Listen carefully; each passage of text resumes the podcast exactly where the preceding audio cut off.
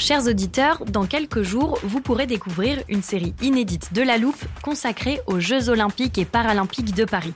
À trois mois de la cérémonie d'ouverture, on s'est demandé comment réussir ces JO. Les transports sont-ils prêts à affronter les milliers de touristes? Le dispositif de sécurité est-il suffisant? L'enthousiasme sera-t-il finalement au rendez-vous? Pour répondre, on plonge durant cinq épisodes dans les archives des éditions précédentes, accompagnés des journalistes de l'Express. C'est à retrouver à partir du 13 mai sur toutes les plateformes d'écoute. Hey, I'm Ryan Reynolds. At Mint Mobile, we like to do the opposite of what Big Wireless does. They charge you a lot, we charge you a little. So naturally, when they announced they'd be raising their prices due to inflation, we decided to deflate our prices due to not hating you.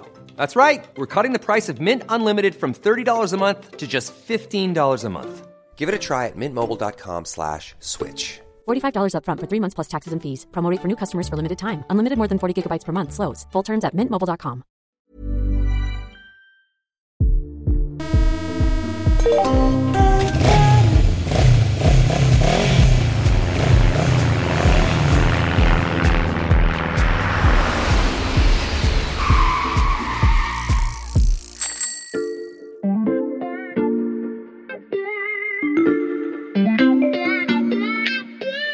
Salut, c'est Xavier Yvon. Nous sommes le jeudi 21 juillet 2022. Bienvenue dans La Loupe, le podcast quotidien de l'Express. Allez, venez, on va écouter l'info de plus près. Hier, dans le troisième épisode de notre série d'été, Sébastien Pommier, qui couvre les transports au service économie de l'Express, nous a emmenés jusqu'à la gare Montparnasse. Vous y avez appris que 30% de la consommation électrique des TGV se faisait à l'arrêt et que la SNCF entendait sécuriser son énergie durable pour verdir encore plus le train. Mais vous vous êtes peut-être dit que la loupe vous avait habitué à des aventures un peu plus futuristes, en se téléportant dans des décors dignes de films de science-fiction, dans le métavers ou dans l'espace. Si c'est le cas, vous nous connaissez très bien. On ne pouvait évidemment pas consacrer une semaine aux mobilités du futur sans évoquer les progrès de la technologie, qui vont parfois de pair avec les solutions pour le climat d'ailleurs. Notre guide s'appelle toujours Sébastien Pommier. Je ne vais pas vous spoiler les drôles de véhicules dans lesquels il va nous faire monter aujourd'hui. J'espère juste que vous n'avez pas le vertige. Salut Sébastien. Salut Xavier. Tu veux pas t'asseoir? Non, écoute, c'est pas la peine. Je pense qu'on va repartir tout de suite. Mhm. Mais pour maintenir un peu le suspense, euh, je te propose de rentrer moi-même les coordonnées dans le téléporteur cette fois-ci. Comme ça, tu n'as plus qu'à te laisser guider. Ok, je te le confie, mais tu fais attention, c'est précieux. T'inquiète pas, je pense que la loupe est bien assurée. Ok, donc on a atterri dans une voiture, Hum, elle a l'air plutôt moderne. On avance doucement, je reconnais à travers les vitres les rues de Paris. Attends, mais le, le volant bouge tout seul, Sébastien C'est quoi C'est une sorte de voiture autonome? Non, non, je te rassure, il y a bien quelqu'un qui conduit. Oui, mais alors je vois pas qui parce qu'on est que tous les deux là dans la voiture. Mais en fait, on est dans une voiture télécommandée, Xavier. Grandeur nature. Grandeur nature, tu vois, on est dans la voiture, il y a des caméras qui filment l'entourage de la voiture, devant, derrière, les côtés, il y a des capteurs. Et à quelques kilomètres de nous, dans une grande pièce, il y a le chauffeur Mhm. qui est installé dans un fauteuil euh, avec son pédalier, son volant, comme s'il était dans un jeu vidéo, Mhm. sauf qu'il est en train de conduire notre voiture. Ok, j'espère qu'il se dit pas que c'est comme dans un jeu vidéo et qu'il y a plusieurs vies. C'est un peu bizarre, ça sert à quoi exactement d'avoir un chauffeur à distance? En fait, c'est pour faciliter les transferts de voitures d'un point A à un point B. Le concept, il a été développé par une start-up estonienne qui s'appelle Elmo. Mhm. Leur idée, c'est en fait de déplacer les voitures d'un parc de loueurs de voitures jusqu'en bas du client. Ça peut aussi servir dans l'autopartage. Tu sais, il y a beaucoup Mhm. de, de startups en ce moment qui se sont lancées pour le partage de voitures entre particuliers. L'avantage de ce service, c'est que on va pouvoir déplacer les véhicules sans avoir à se déplacer nous-mêmes ou à avoir un chauffeur qui fait la course, si tu veux. Et le pilote, dans son siège euh, derrière son volant de jeu vidéo, Mhm. il va pouvoir déplacer plusieurs voitures l'une après l'autre. Donc c'est un gain d'efficacité. J'ai bien compris, mais j'imagine que c'est pas pour tout de suite. On s'est téléporté dans combien de temps là? Euh, Là, on s'est téléporté en 2023. Ah bon? Oui, c'est très proche. hein. Euh, la start-up dont je viens de te parler, elle lance cet été son service en Estonie. Alors, c'est évidemment dans une phase de test. Il va falloir adapter ces nouveaux usages avec les réglementations, avec euh, les compagnies d'assurance, euh, et puis avec les autres usagers sur la route. Mais techniquement, ça fonctionne. C'est fou, je savais même pas que ça existait. En tout cas, je suis ravi d'avoir fait un, un tour dedans. On rentre à la rédac? Ah non, on va continuer un petit peu à se balader. Bien, on sort de la voiture. Ok. Et donc, on va se commander un taxi. Un taxi en 2023, tu vas pas me dire qu'ils sont télécommandés eux aussi. Non, non, mais regarde autour de toi. Il n'y a pas quelque chose qui attire ton attention? Si, euh, effectivement, je vois qu'il y a des taxis, il y a beaucoup de taxis bleus. Eh oui, ce sont des taxis à hydrogène. Mhm. C'est des taxis de la marque Hype. Tiens, regarde, il y en a un qui s'arrête. Bonjour monsieur, nous allons vers la porte de Saint-Cloud, s'il vous plaît. Alors tu vois, ces taxis, il y en avait déjà à peu près 800 en 2022, Mhm. mais l'objectif de l'entreprise, c'est de monter à 10 000 en 2024 pour les JO. Le principe du taxi à hydrogène, c'est que l'énergie est propre, il ne pollue pas et il ne rejette que de la vapeur d'eau. C'est vrai que c'est pas mal, hein. c'est silencieux et puis il n'y a pas besoin de faire le plein. Alors si, si, Mhm. Si j'ai demandé au chauffeur de nous emmener porte de Saint-Cloud, c'est parce que ici, il y a la plus grande station-service à hydrogène d'Europe Mhm. qui a justement été développée par cette entreprise de taxi. Elle est capable de produire jusqu'à une tonne d'hydrogène par jour. C'est un défi considérable parce que nous sommes dans un secteur urbain. On a le périphérique sous nos pieds Mhm. et produire toute cette énergie dans un environnement où il faut se raccorder au réseau euh, des immeubles locaux, au réseau d'eau, au réseau d'électricité, c'est pas simple. Vous êtes arrivé à destination. C'est bon, on peut descendre. Ok, attends, laisse-moi le temps de régler la course. Bon Xavier, je vois que l'heure défile, le temps Mm. passe.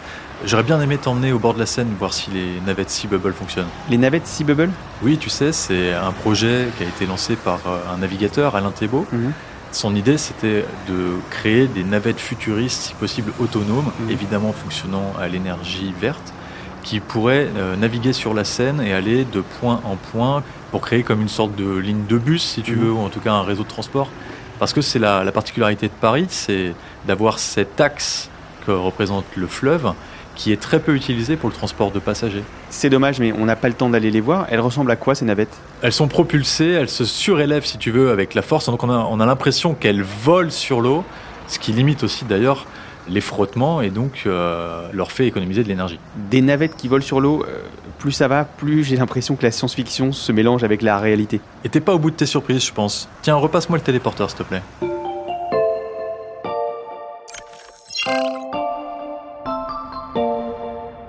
Alors là, euh, je suis sûr qu'on a fait un autre bond dans le temps. On est devant un bâtiment ultra moderne, c'est quoi? Ça s'appelle un vertiport. Un vertiport, c'est-à-dire? En fait, c'est comme un petit aéroport Mhm. euh, ou un aérodrome, mais qui est dédié à des véhicules futuristes qui sont les taxis volants, dont le principe est un décollage vertical. Attends, on va prendre un taxi volant? Alors pas tout à fait. Je me suis juste permis de réserver pour toi. Tu vois, il n'y a pas de personnel ici. Euh, Il y a juste une grande borne, comme si Mhm. tu commandais dans ton fast-food préféré. Tout est en reconnaissance faciale. Tiens, mets ton visage devant la caméra. Ok, euh, je suis pas très rassuré là. Attends, si ça peut te rassurer, je vais te faire écouter Sergio Colella. C'est le patron de CITA, une entreprise technologique qui est le bras armé du secteur aérien. Je l'ai interviewé en 2022. Si l'idée c'est de gagner du temps en utilisant euh, euh, un avion de ce type pour se rendre par exemple euh, d'un endroit à l'autre de la région parisienne, l'idée c'est d'avoir une expérience où on puisse réserver, faire son embarquement, être reconnu avec des technologies modernes. Et donc c'est la biométrie, le fait que votre visage devienne votre carte d'embarquement.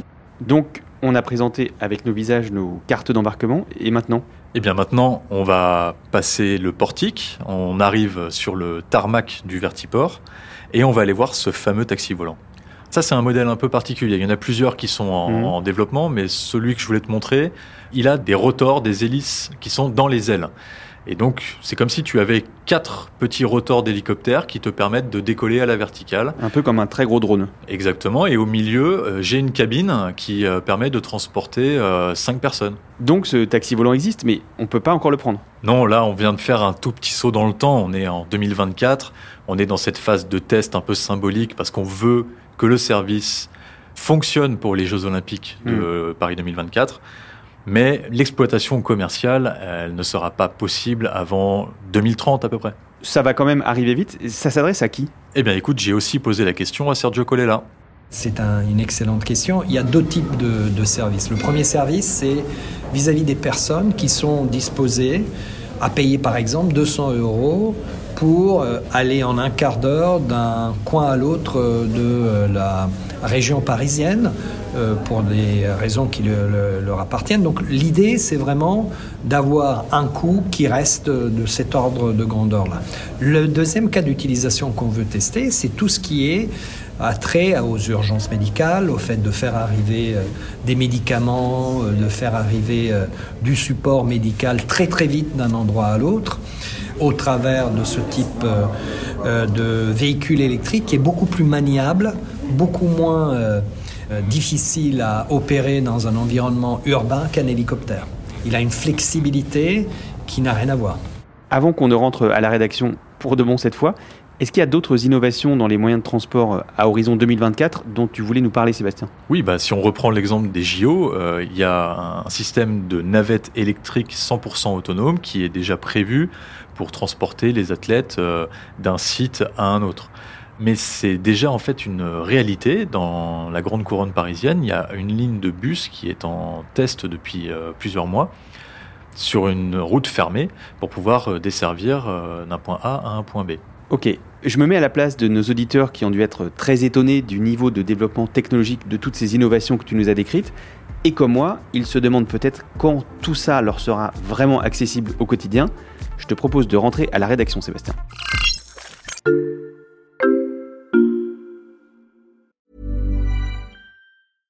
I'm Sandra, and I'm just the professional your small business was looking for. But you didn't hire me because you didn't use LinkedIn jobs. LinkedIn has professionals you can't find anywhere else, including those who aren't actively looking for a new job but might be open to the perfect role, like me.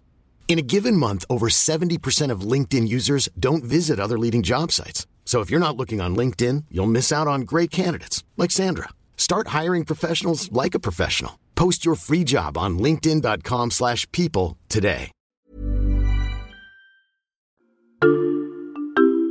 Cette fois, on peut s'asseoir. Euh, en préparant cet épisode, Sébastien, tu m'as dit aussi que tu voulais me raconter une scène que tu as vue à San Francisco. Alors je t'écoute. Oui, l'hiver dernier, je suis allé à San Francisco passer quelques jours pour le mmh. travail, je te rassure.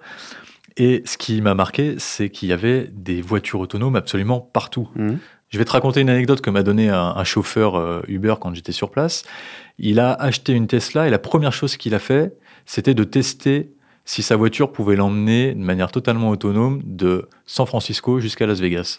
Il y a plus de 800 km. Mmh. Et donc il l'a fait et il est allé donc de San Francisco à Las Vegas sans donner un coup de volant. Et pourquoi tu voulais me raconter tout ça? Si je voulais te raconter ça, c'était pour te montrer à quel point d'un point de vue technologique, on est quasiment prêt. Mais c'est pas là que ça va coincer. Mais c'est où alors? C'est un double souci, à la fois réglementaire mhm. et au niveau des assurances. Qui est responsable en cas d'accident?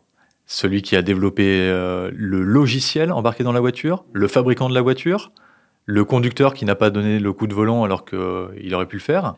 Donc c'est pour ça que tous les usages que l'on voit aujourd'hui de véhicules autonomes, ils sont sur des pistes fermées. Mhm. Ils sont soit sur des aéroports, soit sur des grands sites industriels. Et donc l'intégration de ces véhicules autonomes dans l'espace public, ça va prendre des années. Tu dis ça va prendre plusieurs années euh, à l'indicatif, pas au conditionnel on est sûr de voir ces nouveaux moyens de transport débarquer dans nos quotidiens. Oui, c'est sûr, ça va se faire, mais petit à petit. Aux États-Unis, on est en train de réfléchir à des voies dédiées pour les voitures autonomes, comme on a euh, des voies dédiées au covoiturage.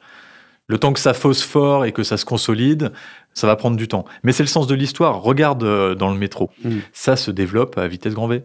Évidemment, ce ne sera pas 100% généralisé. Le cinquième élément de Luc Besson, c'est pas mm. demain, mais pour certains usages, ça va être rapidement mis en route. Après, la question, c'est de savoir comment on ajoute ces moyens de transport à ceux qui existent déjà. Où est-ce qu'on trouvera les matériaux nécessaires et comment on va adapter tout le système? Alors je te coupe parce que pour les deux premiers épisodes de notre série, tu sais qu'on a accueilli euh, Cécile Maisonneuve de l'Institut Montaigne. Elle travaille sur les problématiques de transport mais aussi d'aménagement de l'espace public.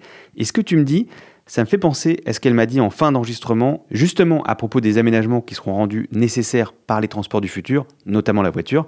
Je pense qu'elle m'en voudra pas de te faire écouter. Développer la voiture électrique, pour moi, ça veut dire deux choses. Un, accélérer le déploiement des bornes de recharge sur l'ensemble du territoire. Donc, euh, il y a les grands axes routiers comme les autoroutes, mais aussi euh, dans le monde rural, parce que là, il n'y a pas tellement d'autres solutions pour euh, décarboner la mobilité. Et puis ça veut dire aussi qu'il faut que le système électrique suive. Parce que si vous regardez une station d'autoroute, elle est souvent en pleine campagne. Si on est par exemple euh, un 31 juillet, jour de départ en vacances, avec beaucoup de personnes qui voudront recharger leur véhicule électrique, l'appel de puissance va être énorme. Donc il va falloir dimensionner le réseau électrique aussi en fonction de la carte des bornes de recharge. Ça, ça implique des investissements absolument colossaux. Traditionnellement en France, les pics de consommation, c'est pas l'été c'est l'hiver, le 19 décembre à 20h. Donc là encore, gros changement à prévoir dans notre gestion du système électrique français. Oui, tu vois, c'est très intéressant ce qu'elle dit. On voit bien que le débat qui agite aujourd'hui sur euh, y a-t-il suffisamment de bornes pour recharger sa propre voiture personnelle ou pour partir en vacances, mm. quand il va falloir faire la même chose pour équiper des réseaux de transport urbains collectifs, ce sera encore une autre échelle. Bon, on se téléportera peut-être la prochaine fois euh, un 31 juillet dans le futur à bord de notre voiture électrique. Merci beaucoup Sébastien. Merci Xavier. On se retrouve demain pour euh, l'armoire de cette semaine spéciale Mobilité du futur.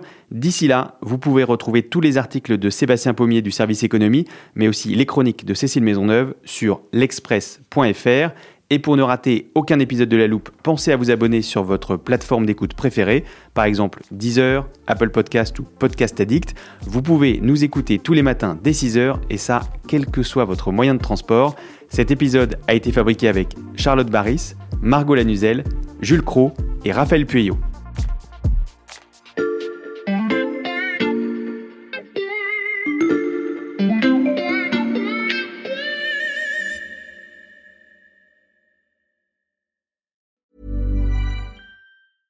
Cool fact a crocodile can't stick out its tongue. Also, you can get health insurance for a month or just under a year in some states. United Healthcare short term insurance plans, underwritten by Golden Rule Insurance Company, offer flexible, budget friendly coverage for you. Learn more at uh1.com. When you make decisions for your company, you look for the no brainers. And if you have a lot of mailing to do, stamps.com is the ultimate no brainer. It streamlines your processes to make your business more efficient, which makes you less busy.